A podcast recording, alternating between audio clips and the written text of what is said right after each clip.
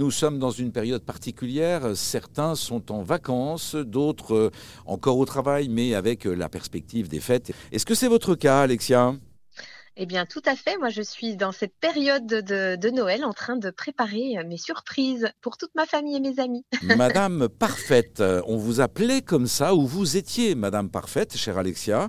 Et puis, vous avez décidé un jour de devenir imparfaitement vous et votre cabinet s'appelle Imparfaitement Soi. Expliquez-nous. Eh bien, tout à fait. Pendant 42 ans de ma vie, j'ai été une madame parfaite qui contrôlait tout, qui était perfectionniste, qui euh, avait une grosse charge mentale. Et à un moment donné de ma vie, après des, difficultés personnelles, on va dire, j'ai décidé de, changer de vie et de m'accepter avec toutes mes imperfections, d'arrêter de me juger et puis de m'aimer tout simplement. Donc je suis devenue imparfaitement moi-même.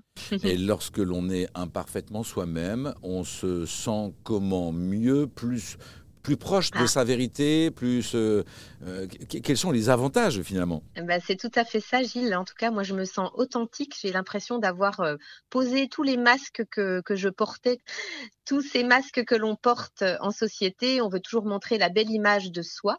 Eh bien là, c'est comme si j'avais posé ces masques et que j'étais devenue bah, moi dans mon authenticité, dans ma sincérité et dans ce que j'ai envie de montrer au monde avec mes côtés lumineux et mes côtés un peu plus sombres. Est-ce que, alors vous vous sentez mieux, plus vous-même, plus authentique, ça je le comprends bien. Est-ce que ça se traduit autant dans la vie perso que dans la vie professionnelle? Ça s'est manifesté à la fois dans ma vie personnelle et professionnelle, puisque euh, j'ai aussi lâché mon, mon, travail de cadre dans une grande entreprise pour me mettre à mon compte et devenir coach de vie. Alexia Gilbert, experte en déploiement de soi, nous propose d'oser, de devenir imparfaitement soi. Merci à vous Alexia et belle fête à vous. Merci beaucoup, à vous aussi.